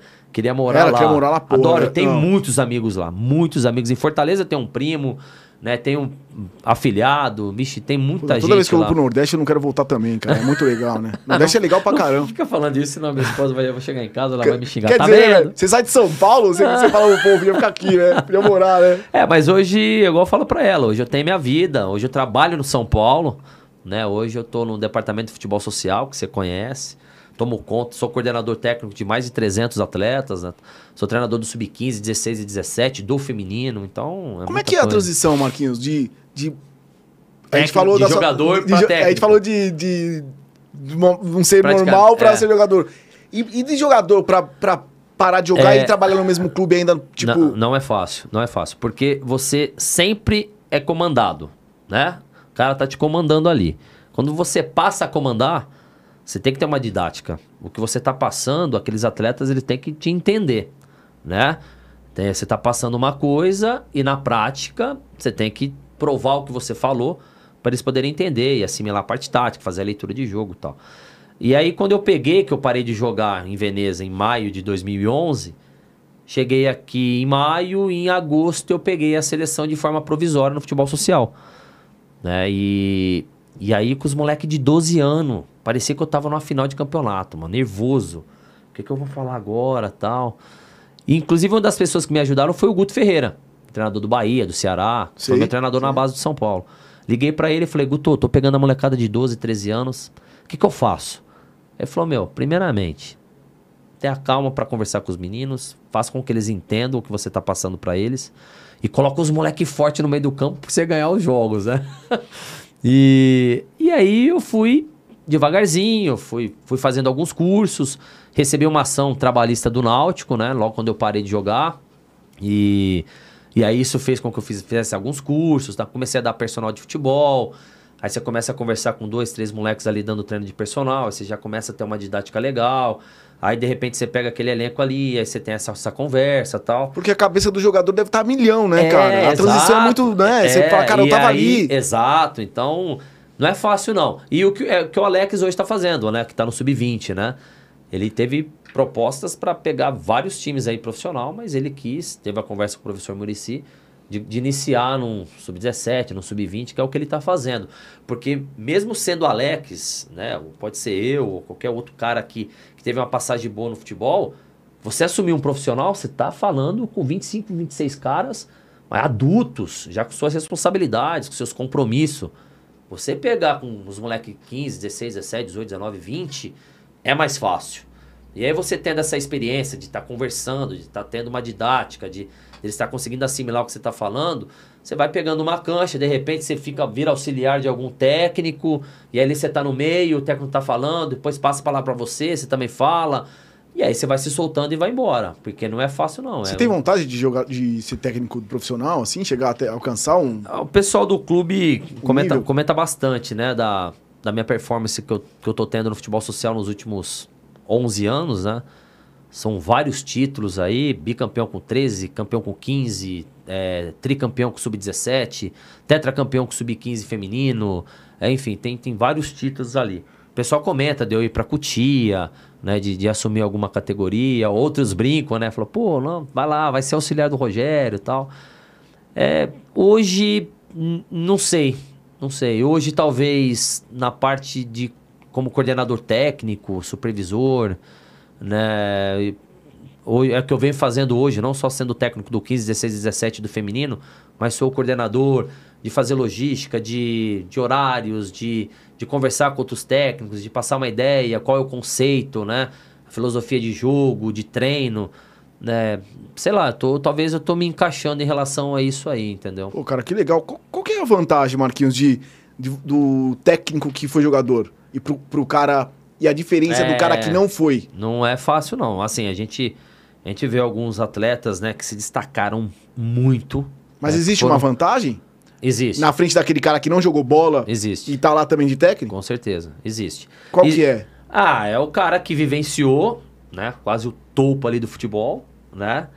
Sei lá, vai, seleção brasileira principal, vai, campeão brasileiro, disputou Libertadores várias vezes é um cara que viveu intensamente de uma, uma intensidade, de uma competitividade muito grande. Ele consegue passar essa experiência pro Se cara. Se é nunca, que consegue. Se é que consegue. Chegar, você chega. É que eu te falei. Eu quero ver a tua didática com 30 cara que tá querendo matar um leão por treino. Então a gente vê vários profissionais que tiveram esse, essa bagagem, esse currículo e não conseguiram. E não conseguem às vezes. Como você pega uns caras que foram medianos e foram começando devagarzinho, sub-20 ali, que ninguém tá vendo, que ele foi mediano, se destacou, foi para um timezinho de Série C, aí teve acesso, Série B e tal, de repente o cara desponta e, e, e, e vira aí um, um, um, treinador de ponta, né? Você gostaria de ter um Marquinhos? Você treinar um Marquinhos? Ah, e vixe, eu falo pros moleques lá no clube. Fala, meu, eu falo pros meus filhos, pro Lucas e pro Felipe. Falou, meu, juntar vocês dois, vocês não amarram minha chuteira. É. eu na, brinco na, com eles. Mas o Marquinhos, o Marquinhos com 15, você queria treinar ele? Queria. Era, era, um, era um moleque legal pra queria. treinar? Cara, eu nunca perdi um horário de treino. Nunca perdi um horário de treino. É, nunca pipoquei, sempre fui pro jogo, sempre quis o jogo, nunca me escondi. Assumi quando ia mal, entendeu? Quando fosse bem, ia pra casa de boa, legal, fui bem, mais que obrigação. Não era deslumbrado? Não, não. É, inclusive meus pais, até minha esposa falam, nossa, às vezes você é muito bobo, você é humilde demais. Mas é que eu passo até pros meus filhos. O ser humano ele pode ter alguns defeitos, mas falta de gratidão, de humildade, de comprometimento que você está fazendo, eu acho que isso é fundamental. Fundamental para você crescer, não só para o esporte, que é que eu passo para os pais lá, mas para a vida. Porque a gente faz esse complemento educacional para os filhos, né? Então a gente passa a competitividade, a disputa que tem que ser sadia entre eles, que não é só para futebol, é para a vida. Eu falo para os moleques, vocês acham que se você se formar em direito, você vai ter, você vai ser o único advogado do bairro? Você vai perder causa, você vai ganhar, você vai perder a oportunidade de pegar um cliente que o outro vai pegar e aí você vai chorar por causa disso. Então eu mostro essa competição para eles dentro do campo, que não é só para o esporte, é para a vida, né? Então é o que eu passo para meus filhos hoje isso também. Você incentivou seus filhos a jogar bola? É, a minha esposa cobra bastante. Às vezes ela fala que eu deveria ter cobrado mais. O meu filho, o Felipe, hoje, que está no, tá jogando futebol e tal, que está indo para os Estados Unidos com 100% de bolsa, meu mais velho já tá lá. Pra jogar bola. É, pra jogar bola. Os dois futebol de campo. Exato, é. É... Desculpa, fugiu, faz de uma pergunta que eu acabei. O, o, não, você incentivou os seus ah, filhos? Tá. Então, foi, foi, você o maior incentivador? É, aí o Felipe teve na base durante quatro anos. Do São, São Paulo. Paulo. Só que ele era goleiro. Goleiro. E aí o Lucas não foi pra base, mas chegou aí alguns times para jogar o Campeonato Paulista, tipo Suzano da vida, um Tabuão e tal. E mais um gostou. e pediu para que, que continuasse jogando futebol, mas que queria estudar também. Eu tive essa conversa com ele. Eu poderia forçar ele, poderia pegar ele e falar: não, você vai ficar aqui. Não, então vou te levar no Corinthians. Não, vou te levar no Palmeiras. Não, vou te vou levar lá no Botafogo de Ribeirão pra você ficar com seu avô, né? E não fiz isso. Com o Felipe, a Cintia falou que eu poderia ter feito um pouco mais. Mas eu não forço. É, igual eu falo para eles, a vida é feita de escolhas. E aí eu converso com eles, o que, que você quer? Né? O meu mais velho falou, eu quero estudar e quero jogar. Tinha alguns amigos, filhos de, de amigos que estavam indo para os Estados Unidos, falei, então vai nessa situação. Ele acabou aceitando, está se formando em administração agora São esse bons ano. alunos? Eles, eles curtem? Sempre foram é? bons alunos, né? Nunca, nunca me deram problema. E o Felipe é a mesma coisa, né? O Felipe teve até no Friamundo, em Portugal, time da quarta divisão. Chegou lá pro Sênior, que era o Sub-18. Acabou tendo um problema no joelho, né? Machucou o menisco. Teve que voltar, porque a cirurgia era lá 5 mil euros, que não tinha feito contato profissional, ele ia fazer na outra semana. E acabou voltando. Aí teve a pandemia tal, e aí não podia embarcar, não podia ter viagem, nada. E o meu mais velho foi conversando com ele, falando que se ele quisesse vir para os Estados Unidos, que seria uma boa, do que ter que ficar pingando para ganhar mil euros aqui. Às vezes não dá certo, ganha 500 euros, de repente você está com 24, 25 anos e vai deixar o estudo de lado. Que eu acho que é uma coisa que no Brasil deveria mudar e muito né? Que é os Estados Unidos faz. O moleque com 18, 19 anos se destaca nos Estados Unidos, ele tem que terminar o colégio, tem que terminar a faculdade lá para poder para poder seguir a carreira como jogador. Aqui no Brasil, infelizmente, é o contrário, né? O moleque com 15, 16 anos estoura, a família já vê como salvação, né? O moleque já para de estudar e se com 22, 23 anos o moleque sofreu um acidente sério ou tomar um pontapé, quebrar o joelho, e aí, né? O estudo ficou para trás. Então, meus filhos eu sempre dei essa escolha para eles e o Felipe acabou também fazendo essa escolha de ir para os Estados Unidos e, e graças a Deus estão, como meus amigos lá do clube falam, estão encaminhados já. Né? Até, até, mesmo, até mesmo, né, Marquinhos, a transição de quando você para de jogar bola, porque o jogador ele tem uma carreira curta, né, cara? Exato. Pô, o cara acaba, vai, você parou com quantos anos? 33. 33, era a média do que os caras param, Dez, né? É, assim, quando você começa muito cedo, com 15, 16, num, num nível competitivo alto, são 17, 18 anos no máximo. Se você começar ali seus 17, 18, você tá na base, mas você não, não foi aquele jogador que estourou, que precocemente subiu, aquela coisa toda. Talvez até uns 37, 38 você consegue, entendeu? Então foi... Chutando alto, né? Então foram 17 anos, né, de, de carreira praticamente, desde os 16 até os 33. Então, né? então, com 33 anos, pô, você é muito novo É. ainda. Você precisa, você vai sair do de jogador profissional. E você vai, fazer o que se vai você não tiver estudo? Não, e mesmo assim, Né? se, se você não tiver estudo, se, ou, se você tiver, você vai querer fazer a transição pra alguma coisa. Porque a, a- mexe com a cabeça da Total, galera, né, cara? total, total. Você era um cara que todo mundo tava lá bajulando, ô Marquinhos. E de repente você é mais pouco um acabou. na sala, você tá estudando, isso. né? Você vai ter que se formar, você vai ter que começar a ganhar seu dinheiro. É, é por isso que eu, eu lembro de uma frase do Falcão e é verdade. O jogador de futebol morre duas vezes, né? a morte morrida e quando você para de jogar. Porque, meu, quando você para de jogar, você fala, e agora? Você ficou malzão, cara? Cara, não fiquei tanto porque eu já tive a oportunidade de pegar essa molecada que eu falei, já tava naquele ambiente do clube de jogar futebol lá, que o campeonato interno é bem competitivo. Nosso departamento lá é muito competitivo, não só os menores como o adulto, você sabe muito bem. Então, meio que não senti muito não. Eu já tava já também meio saturado, uma inflamação crônica no tendão de Aquiles, já duas cirurgias no joelho, né? Então já já não tava tendo o comprometimento que eu sempre tive, que eu falei para você que eu nunca tive problema em relação ao horário, uma série de coisas. Cara, você tem. É, assim, você, queria ter jogado em outro clube de, São Paulo, do Brasil, você não teve oportunidade de jogar? Uai. Ah, aqui eu, eu, já realizei o sonho de ter jogado profissionalmente pelo São Paulo. É... Mas pinta na cabeça tipo um Corinthians, Palmeiras? Cara, um Flamengo. É? É, um Flamengo. Flamengo na época que eu tava entendendo mesmo futebol ali, com meus oito anos tal, eu tava vendo o Flamengo ser campeão da Copa União ali em 87, que na verdade foi o esporte, né? Que eles brigam até hoje, né? Com o Zico jogando, o Bebeto, né? Zinho, aquele timaço que o Flamengo tinha. Então talvez o Flamengo teria essa, essa vontade aí de, de jogar, ter jogado. Cara, o que, que o, o atleta, o Marquinhos, jogador, leva pra vida normal, cara? De, do jogador, do, do, da, da, da, a, vivência? A disciplina, né? A disciplina, é, o comprometimento, né? Que você assumir de ir até o final, né? Por exemplo, hoje eu dou também personal. Se eu fechar com um moleque domingo, 7 horas da noite, quatro vezes por mês, eu vou 7 horas da noite no domingo e vou, vou assumir aquilo ali. Né? Então, acho que são coisas que o futebol vai... É, de você se virar em casa, você tá sozinho, tô com a esposa, não tô, me viro. De organização, que na época São Paulo exigia é, você estender a cama, né? Então, então tem umas coisas que o futebol te passa que, que dá para você levar pra vida, entendeu? Como é que é, cara? Você chegou nessa, nessa, época aí, o... Você, você, morou no São Paulo? Morei debaixo da arquibancada. Igual o Rogério Ceni. Igual o Rogério, eu morei no quarto dele. É mesmo? Logo quando eu cheguei, ele tinha saído do quarto número 1, né? Que são 12, 12 quartos, 10 quartos. É, tem, um corredor, tem um corredor da presidência que você conhece, você vai lá pro sentido memorial. Antes do memorial tem um alojamento, que hoje está o futebol feminino, né? O adulto, que moram algumas atletas lá.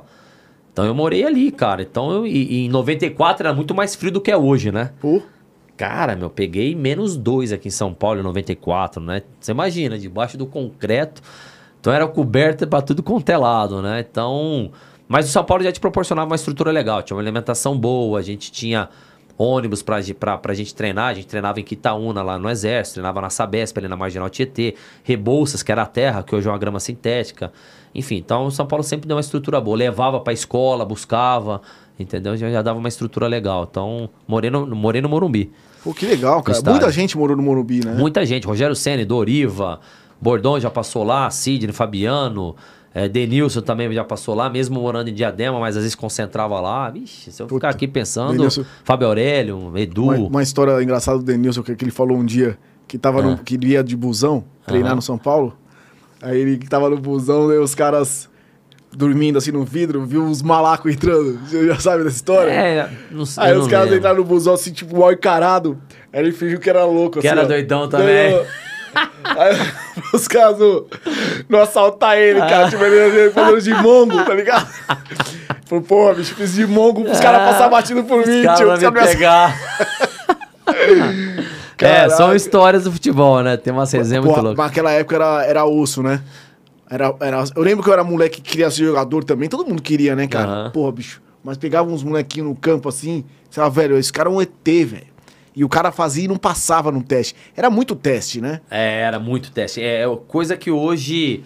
Não sei como funciona, que eu não tô em time nenhum de base, eu tô no futebol social e tal. Mas na nossa época, nós íamos treinando Rebouças no terrão, de repente já tinha uns 10 um atleta ali. Aí no outro dia já tinha mais uns 5. Então, meu, era só chegar que o cara, não, então vamos lá, deixa eu ver você, entra aí e tal. Lógico que tinha uma indicação ou outra, que chegava com um empresário e tal.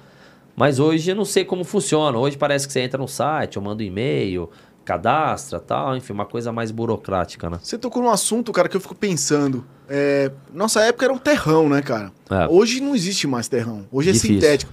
Isso muda na qualidade do jogador, no crescimento dele, ou você acha que melhora? É, é, o terrão melhorava a capacidade técnica Eu acho que talvez motora ou não? É, acho que talvez para a bola ficar mais viva na terra, né? Que não tem, não é retinho, não tem aquela regularidade bonitinha, tal, não é lisinho. É, talvez você trabalhe um pouco mais o tempo de bola, né? Trabalhe um pouco mais essa coordenação motora, né?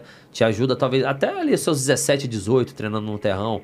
Porque depois ali do sub-20 profissional, evidentemente, É, mas- você já tá em algum campo de mas- grama, mas alguma sim, mas assim. você começou no Mas- Terrão, terrão, terrão. Muita gente terrão. começou, né, cara? Terra- na rua, né? Aí na rua você fala, mas qual a diferença da rua? Pô, na rua você tem a sarjeta, você pula, você tabela com a sarjeta. Fazia a tabelinha com a você- sarjeta, Então é. quer dizer, você começa a fazer uns movimentos que, que te ajuda a ter uma correção postural, uma coordenação melhor, entendeu? É, talvez hoje a gente vê muito campinho pequeno, grama sintética. Então o moleque acaba perdendo um pouco mais a noção de espaço, tal, alguma coisa assim. A terra ajuda em relação a isso aí. E um pouco trabalho proprioceptivo, né? Que você fica se equilibrando, né? Então você vai ficar com os, jo- com os joelhos bons, com os tornozelos É, bons. né, cara? É, não, será que por. Cara, é, por que que antigamente. Quando eu falo antigamente, cara, é porque você jogava, Aham. óbvio, né? É, a galera, os brasileiros eram melhores que os europeus, eram mais rápidos e habilidosos, e hoje não, cara. Olha, eu acho que um dos motivos era porque eram as, sa- sa- safras boas demais. Será que era o Com terrão? muita qualidade. N- n- Não digo só o terrão, a gente acabou de falar da pedagogia, pedagogia da rua. Você tinha a rua, né? A rua 4 contra 4, 5 contra 5 no máximo. Você tem o drible da individualidade. Você tem que driblar dois, três caras pra tabelar e fazer o gol num golzinho assim. Você fazendo um golzinho assim pequenininho, às vezes você colocava tijolo, chinelo, né? Você tem que ir pro drible. Você não vai conseguir fazer um gol de fora da área chutando, porque você não tem o gol, né? Então eu acho que fo- foi, foi uma época que o europeu veio pegar, pe- pegar essa ideia da pedagogia da rua para levar para lá. Né? Pode ver que hoje o futebol europeu eles gostam muito de campo reduzido, de 5 contra 5, de 6 contra 6.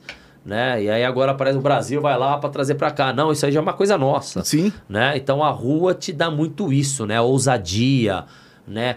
A competitividade, a competição, que sai gol pra caramba. Sai gol lá, sai gol aqui, você quer ganhar, né? Coisa que às vezes eu não vejo isso no jogador, aquela vontade de, de ganhar, você tomar um gol, de você ficar bravo, de você querer empatar logo o jogo. Sabe, eu vejo uma coisa meio omissa, o cara toma o gol, ah, vou tocar a bola ali.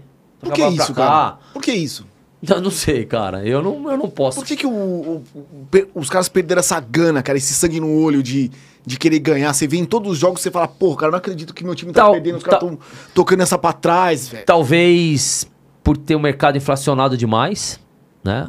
Hoje o cara ganha brincando hoje numa Série B de Campeonato Brasileiro, nos times que vão brigar pra subir, 100 mil reais por mês, 70 mil, 80 mil. Quanto que o moleque Né? ganha na base? Ah, eu não tenho nem ideia. Depende do que eu te falei, da multa rescisória, se o moleque é promissor, se o moleque tá bem pra caramba, né? Tem que ver qual a multa rescisória que o clube colocou, né? Tipo esse Hendrick do Palmeiras aí, né? O Palmeiras vai ter que colocar uma multa rescisória alta, né? Ah, Automaticamente ele vai ter Não segura, né? É, Ou não vai segurar, enfim. Então. É complicado, cara. Não é fácil, não. Tem que. Tem que ter. Você você curte acompanhar o futebol ou, cara? Cara, não. Porque Imagina, cara, o cara foi jogador, velho. Dá treino de O- futebol. O, o meu filho. Você senta no sofá e eu vou assistir um jogo. É, então, o meu filho Lucas falou: pai, não sei se foi o Lucas ou o Felipe. E a Larissa às vezes fica comigo ali, ve- vejo um joguinho ou outro e tal, mas aí eu vou e troco, ponho o filme que ela quer, enfim. E aí um, eu já cheguei a comentar com a família. Falei, ah, meu, pô, eu vivi no estádio, eu morei no estádio. Morei e joguei em vários. Então, meus amigos me chamam lá, quando a gente tá no clube, nas churrasqueiras da vida lá, ô, vamos assistir o jogo lá, vai. Igual agora, quarta-feira, São Paulo e Santo André, né? Amanhã. Se eu tiver no clube, eu não vou lá assistir o jogo. Não vou. E aí o Lucas viu uma reportagem do Cristiano Ronaldo, meu mais velho, acho que foi meu mais velho. Que o Cristiano Ronaldo também não gosta de assistir. Ele só assiste, às vezes, clássicos, assim, importantes, tal. Coisa que eu também gosto, né? Sei lá, vai jogar um Flamengo e São Paulo, puta, eu vou assistir. Você assistiu o Palmeiras hoje contra o. Não, que eu tava, tava no clube já. Perdeu Eu nada, hein, já- Não perdeu nada, os caras ganharam. hein? É, brincadeira, não deu pra secar. E uma Copa do Mundo tal, mas eu não. Aí o Lucas falou: "Aí, tá vendo, pai? Não é só você não. O Cristiano Ronaldo também não gosta de. Não porque. Por pirraça, isso, aquilo. Porque eu vivi isso, cara. Então, às vezes, quando. Pô, eu tô, falei pra você, cheguei 8 horas da manhã no clube, dei meu personal lá perto, fiquei no clube o dia todo, dando treino das 4 e meia até as 7. Aí eu chego em casa e vou ver futebol, cara. Eu Não dá. Eu gosto de ver um filme, um seriado, é, ficar no sofá, Quem, dar uma quem, relaxada. quem que pra você hoje é o. Que, que atua no Brasil? Vou, vou te colocar numa, numa, numa Ah, lá, aí. vem. Primeiro de São Paulo. Qual é o melhor jogador de São Paulo? Pra você hoje. Melhor jogador de São Paulo? Caramba, eu não tô nem acompanhando muito. Raí! é, é, o, é o Miller? É o Miller. É, peraí, do São Paulo hoje. Hum. Cara. É. Não, Qual é o melhor mas jogador no porque- Brasil? No Brasil. No Brasil? No Brasil hoje é atividade. No, no, no. Brasil, velho. No Brasil hoje é atividade, cara. Eu acho que. A gente. Assim, até pela minha posição, assim, que eu, que eu, que eu gosto, que eu vejo. É, pô, o Gabigol, cara, um jogador que se destaca pra caramba, que, puta, é um puta de um jogador. É, pode falar mais? Pode, pode. É. Ah, fala uns cinco aí que você acha que tá voando. Cara, hoje, bem, o Rafael Veiga, eu acho que hoje merecia até uma, uma, uma convocação pra seleção. Ele meteu Não gol entendeu? hoje, né? Fez o gol, fez o Isso. primeiro gol. Meio de casquela, estranho, É. mas meteu.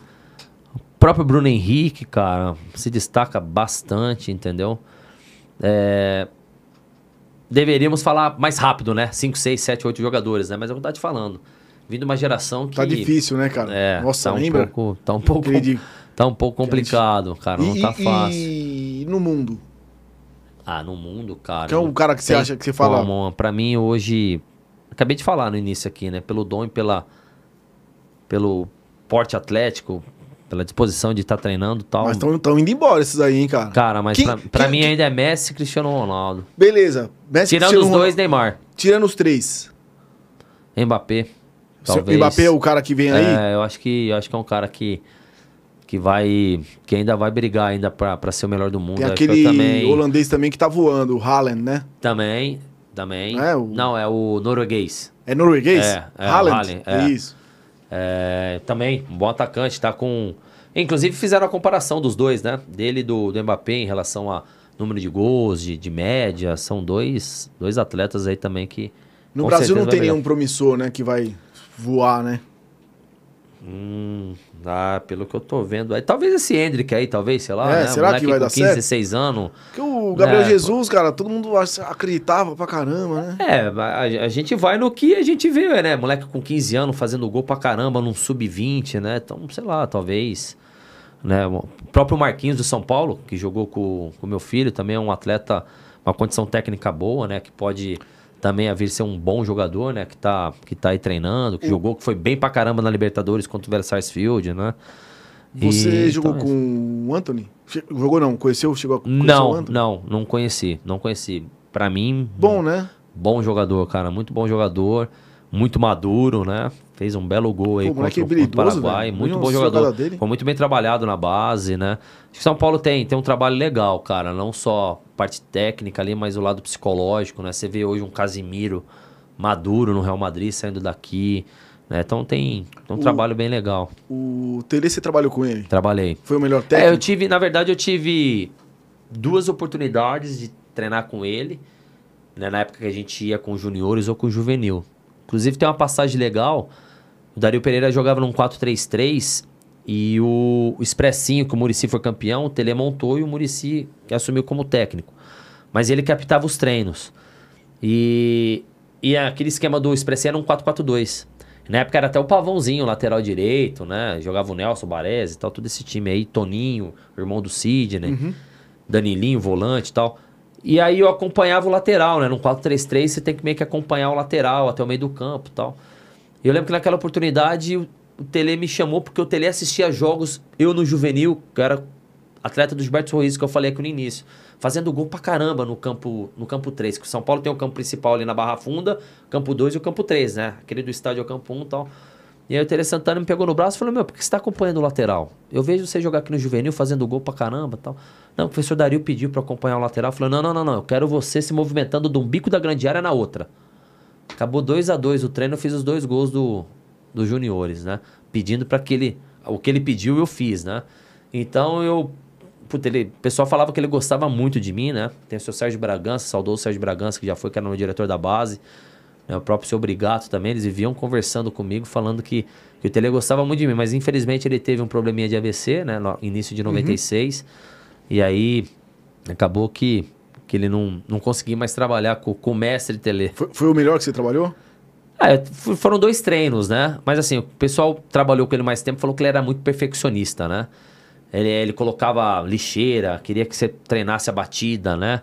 É, a movimentação do corpo, uma correção postural para bater, para fazer um passe. Inclusive, a gente escuta a reportagem de que ele ensinou o Cafu a cruzar, né? De, depois do treino, fazer o Cafu 50 um milhão de jogar, é, é. ficar ali. Então, era um perfeccionista, o pessoal falava, né? E aí ganhou os mundial, os, o Mundial com São Paulo, na qual ele deveria. Era para ter ganho 86 e 82, né? Sim. Ele não teve com duas seleções, que acabou por um, por um azar tremendo, acabou perdendo. Mas aí depois se recuperou e ganhou aqui no São Paulo. Mas de técnico, ele. Qual que foi legal que você trabalhou? Que você falou, porra, cara, esse cara sente saudade. Depois do Tele, assim, que foi pouco tempo tal. Cara, eu trabalhei com o Givanildo de Oliveira, né? É, no esporte, no Santa Cruz. Uma pessoa que poderia, na minha opinião, ter tido mais oportunidades no centro aqui de São Paulo, no Rio de Janeiro. E uma pessoa fantástica, simples para trabalhar. Inclusive tem uma mensagem do, do Cruyff falando que futebol é simples, o difícil é simplificar, né? E o Givanildo passava isso, cara. Uma simplicidade tremenda, não inventava, era um esquemazinho fácil de entender. Trocava o lateral, colocava um lateral, às vezes colocava mais um atacante quando você estava perdendo, às vezes colocava mais um zagueiro quando você está ganhando, está final de jogo. Sabe, essa simplicidade na qual aprendi muita coisa com ele. Entendeu? É um treinador que, que eu gostei muito de estar trabalhando com ele. Além do professor Toninho Barroso, na seleção brasileira também, um cara muito estudioso já na época. Enfim. Você percebe bastante. os caras quando os caras são percebe, estudiosos assim? Percebe, percebe. O cara tá fazendo a coisa certa. Percebe, percebe. É, eu trabalhei com um treinador na Napolina, que eu te falei que eu tinha perdido já um pouco o mercado da Série B. Tava caindo já em times de Série C e tal. Pô, às vezes o cara não conseguia nem conversar, né, meu? É, você vê a conjugação verbal do cara tal, a didática dele. Você falou, o cara falou isso, mas a gente vai fazer isso no campo. Tem uma diferença. É difícil. Tem uma diferença absurda. Cara, nessa sua caminhada aí para virar treinador, você não tem medo de vendo esse monte de técnico tendo AVCs? Cara. É um estresse muito grande. Pô, vejo os caras, cara, com cabelinho pretinho em dois meses, cara, branco. tudo grisalho, bicho. É, tudo, um, ou é, careca. É um estresse muito grande. É um estresse muito grande. É, e, e às vezes, normalmente, você tem essa vida como atleta, que eu tive, que é estressante. É pressão, você tá no. Você vai jogar uma final de campeonato num sábado, você tá na sexta-feira depois do treino, concentração, você tá pensando ali, é adrenalina lá em cima o tempo todo. Aí você para de jogar, vira técnico e continua com essa adrenalina. Cara, e eu sou um cara que me envolvo muito. A molecada lá do clube sabe, eu jogo com eles. O moleque tá pra cabecear a bola e fica assim no banco, né? Então eu jogo junto. Então ela é estressante, cara. Vai muito do. Você tá louco, você ainda treina uma porrada de time, velho. Imagina, os campeonatos, você fica ali com a galera. Você... Dezembro, de... dezembro eu tô sem voz. Dezembro eu tô sem voz. Eu, eu, eu não consigo, porque eu grito no jogo. Tira! Faltam 30 segundos! Ó, o juiz tá dando os acréscimos. Falta um minuto dos acréscimos. Fico gritando. Seu, gritando. seu, seu técnico estilo nervosão ou mais. Não, só... eu sou Você cobra emotivo muito? total. É? É, emoção total. Controlado, sei fazer a leitura, mas emoção total. Inclusive, fui campeão com sub-15 agora lá em Cutia, contra as escolinhas credenciadas São, do São Paulo. Jacareí, São José, Taubaté, Sorocaba. E nós somos com social lá. Sub-9 perdeu na, na semi, Sub-11 foi campeão, Sub-13 perdeu na final e Sub-15 foi campeão. Nós estamos com um troféu transitório, é no departamento de futebol social. Pô, que legal, então, uma molecada. Só que eu saí rouco de lá, né? De tanto que eu gritei. Foi legal pra caramba. E o dia inteiro trampando pra caramba no São Paulo, né, O dia inteiro, Pô, cara. Parabéns, graças a Deus. O cara é cansativo, mas, mas é prazeroso. Mas é legal, gostoso. cara, é legal. É, vou, vou ler aqui um pouquinho as mensagens, tá, cara, da galera que entrou. Vontade, Primeiro agradecendo todo mundo que teve presente com a gente aí no, no Codificado Podcast. É, vou ler o nome pessoal aqui para não deixar em branco, tá? Laura Vecchioli, é, Codificotes, Deni Fagnelli Castro Farias, Marquinhos Monstro, Pagode Quinteto de Vicente, boa noite. Marco Souza, Grande Xará, Mito no Tricolor nos Grandes de Recife. É, André Toledo mandou presidente, sou fã Diabo Loiro, é, melhor no futebol e hoje no São Paulo. Pô, isso virou uma febre, hein, cara? Virou. E o beat tênis também. Beach tênis também, né? É, Marzuca, mandando um alô. Júlia Petito, É minha atleta lá do São Paulo. Márcio mandou, mandou um monstro. É o Márcio, que eu tava conversando com ele, nosso diretor de futebol me feminino. disse? É, Márcio me disse? Ma- Ah, não, o Márcio me disse é Me disse. o Madalena. Ma- É o Marcinho Madalena que joga com a gente lá. mandou um alô. Um João Mendes. Fala, Marqueta. Você é demais. É, mandando um alô também. Ivane Bon- Bonini. Mandando um, um oi aqui pra você. Carlas, Carla Patrícia. Cíntia Souza. Minha esposa. Cíntia, Sou- sua esposa? É, é. Beijão, Cíntia. Obrigado por, por acompanhar aí, cara. E liberar o Marquinhos aí. É, Gabriel é, Dalbert. Tá, tô ficando cego, hein, velho? Tô Daibert, ficando- é meu primo, Daibert. Gabriel Daibert. É, Laura. Vecchioli, Marquinhos, como os jogadores encaram o fato de serem emprestados para outros times? Você acha que jogam com os mesmos entusiasmos? É uma boa pergunta. É, eu, eu falei pra você na reportagem que eu queria ser de São Paulo pra jogar.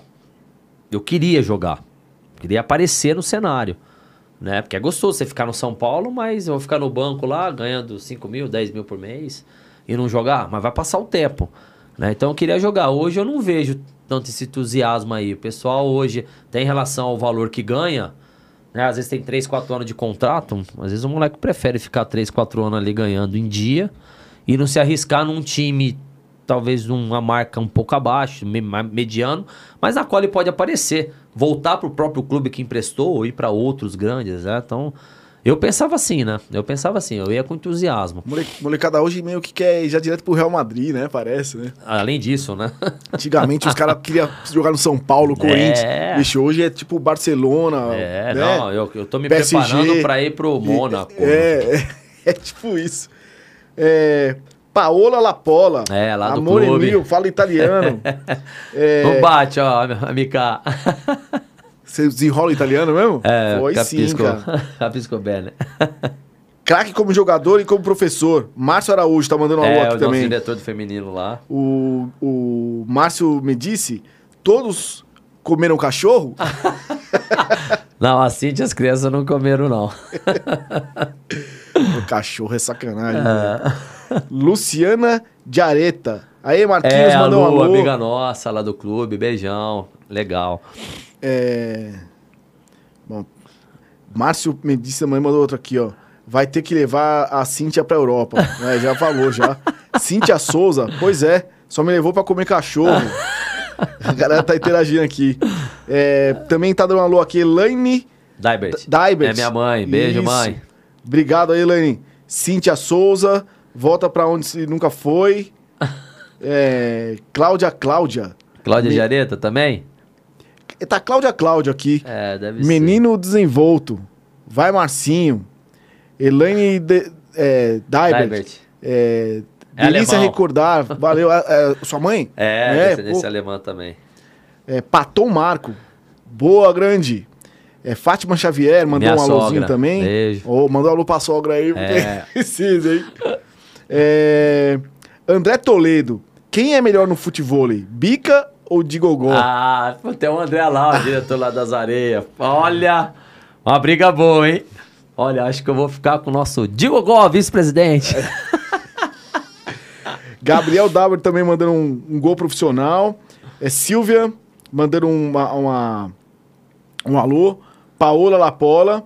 Pede pra ele dar uns toques do beat tênis. Ele é coach também. Você manja do beat tênis? E do É, eu tênis, fiz você um joga? curso. Tênis não, eu fiz um curso com o NARC lá no São Paulo pra nível iniciante. Gustavo André Lourenço também mandando aqui um alô. Boa, Marquinhos. É, Caio Pires. Marquinhos é um monstro sagrado. Jefferson Azevedo, boa noite, parabéns, sucesso. Passagens espetaculares, legal. Pô, esse é meu pai. Vai, beijão Pô, aí. legal, abração. É, Inclusive, meu pai ficou muito chateado no dia que teve a final pelo São Bento e eu não joguei. Os caras meteram no banco. Marquinhos, Marquinhos, tem que acabar com essa panela lá do clube, Mas, viu, bicho? é, mas- Eu falo pra esse aqui, ó, que joga bola. Estão diminuindo família. a base lá, vamos ver. Falei, pô, cara, estão tão diminuindo? Era o Gato que era o, o patrono lá ou não? O Marcelo Gato ou não? Luiz, Ah, era São Bento? Luiz. É, o Lu- Luiz era o treinador, É, porque é. o Gato jogou muito tempo no São Bento, mas agora criou o Palermo. Aí não, aí, aí depois o- os caras mudaram o esquema, né? Tipo, tem que jogar. sim, tal, sim, um a obrigatoriedade assim. de jogar 30 Se não, minutos. filho, você pode ir voar que os caras não te colocam, não. É, Gustavo André Lourenço também aqui, ó. Ele deu muita lição de vida pra todo mundo. Os novos po- podem aprender demais com ele. Um, um baita atleta, técnico, pessoa, parabéns e forte abraço. Um, Valeu, Gu. Um, um a Gabriela também, Dabert, aqui mandando um oi. João Mendes, Beijo, sou, prima. sou eu, Joãozinho, pode falar te amo. Eric Schuma- Schumacher, Marquinhos, você é fera. Sibeli Souza também teve presente aqui. Pô, obrigado, gente. Obrigadão legal, mesmo. Legal, obrigado Cara, a todos aí. Lembrando pra todo mundo, quem quiser dar um likezinho aí, ajudar a se inscrever no canal. E lembrando também que esse bate-papo vai subir pro Spotify. Se você que tiver aí no seu carro, quiser ouvir de novo o bate-papo da história do Marquinhos, que é incrível, cara. Pô, obrigadão mesmo, Marquinhos. Obrigado pela oportunidade, Cara- cara, Espero ter esclarecido algumas coisas pro pessoal. Cara, mas é nossa isso. vivência, Pô, fora né? assim, né, cara? Você foi meio. Você é meio pilhador pra falar, mas, cara, É. foi mais de uma hora a gente conversando aqui. Mas puta carreira legal, né, cara? Obrigado, Pô, cara. assim- É que eu passo lá pros meninos, né? É, ser jogador de futebol é, é um sonho de todo, todo menino no Brasil, né? Aí tem seus obstáculos, mas se você chegar, é muito gostoso, que você vai ter história, né? Eu acho que o importante é você... É, igual a minha mãe falou, são lembranças boas. E isso Sim. que te dá, às vezes, força, né? né? Pra continuar. Falou, pô, eu fiz isso, então eu vou tentar passar né? Eu vou lembrar uma coisa que, que me deixa legal, entendeu? Então, então acho que é, é bem, E o, bem legal, por aí. e o legal também, né, Marquinhos, que você é, porra, viveu no esporte e muitos dos que eu vejo assim, que foram jogadores, eles meio que abandonam, né, cara? E você continua ainda firme e forte no esporte, cuidando da saúde. Muitos, cara. Inclusive, semana passada, na Arena SP, ali na Barra Funda, eu encontrei o Zé Luiz, que tinha alguns amigos, jogou aqui no São Paulo. O Zé Luiz, que eu joguei junto com ele no Atlético Mineiro. Pô, hoje ele tem, hoje ele é, tem construção civil aí, é construtora. Construtora. Hoje ele tem construtora, né? Até falou, meu, quero mais saber de futebol e o cara jogou num nível legal. Não quer mais saber de futebol. Mas Então, tá eu- gordo? não, tá bem pra Ah, tá caramba. bem? Tá bem, tá, tá bem. Joga futebol, ele joga super bem também. Então o cara foi pra um outro ramo. Eu não, eu tô no futebol. Tem... Aí o pessoal, vamos assistir o jogo lá no estádio. Não, não, agora eu vou pra casa, deixa eu descansar. Mas É, eu o tô esporte é o envolvido. dia inteiro, né, cara? É o dia inteiro. é o Pô, dia mas legal, inteiro. cara. Parabéns aí pela, pela sua, né, cara? Estra- é, Uma carreira, uma estrada é, longa uma aí. estrada, cara, bem legal, bem bonita e, cara, que vale a pena, né, tipo, seus filhos Não, olharem agradecer, pra você. é, e e- agradecer toda a família, né, que sempre me incentivou, meu pai, minha mãe, meus irmãos sempre ali próximos, né? Aí na sequência eu casei com a Cíntia, né, que me deu uma família maravilhosa, o Lucas, Felipe e a Larissa, que eu vivo por eles, né? É, o meu sogro com a minha sogra, né, o Carlão e a Fátima, que sempre me deram muito apoio também, de ficar com o filho, de ajudar nisso, naquilo, de dar a durinha, né? Mas estar sempre junto, né? O pessoal do clube, se eu ficar aqui, vai ser mais de uma hora falando um por um. É, cara, Mas nós- um beijão pra todos, ao departamento de futebol social que sempre me ajudou, o clube que sempre me ajudou, entendeu? Acho que o pessoal é super bacana lá no clube, puta, me adoram, né? Isso é recíproco, então eu fico muito feliz. Legal mesmo, cara. Eu vejo você de vez em quando no clube aí, porra, tô sempre vendo você na correria, cara batalhador mesmo, cara. Pô, parabéns aí pela, pelo seu trabalho, pela sua história, cara, por ser essa grande figura que você é, pela família também, cara. Exato. Gente, Marcão, obrigado, Tamo cara. junto, Pô, você cara. é fera, velho.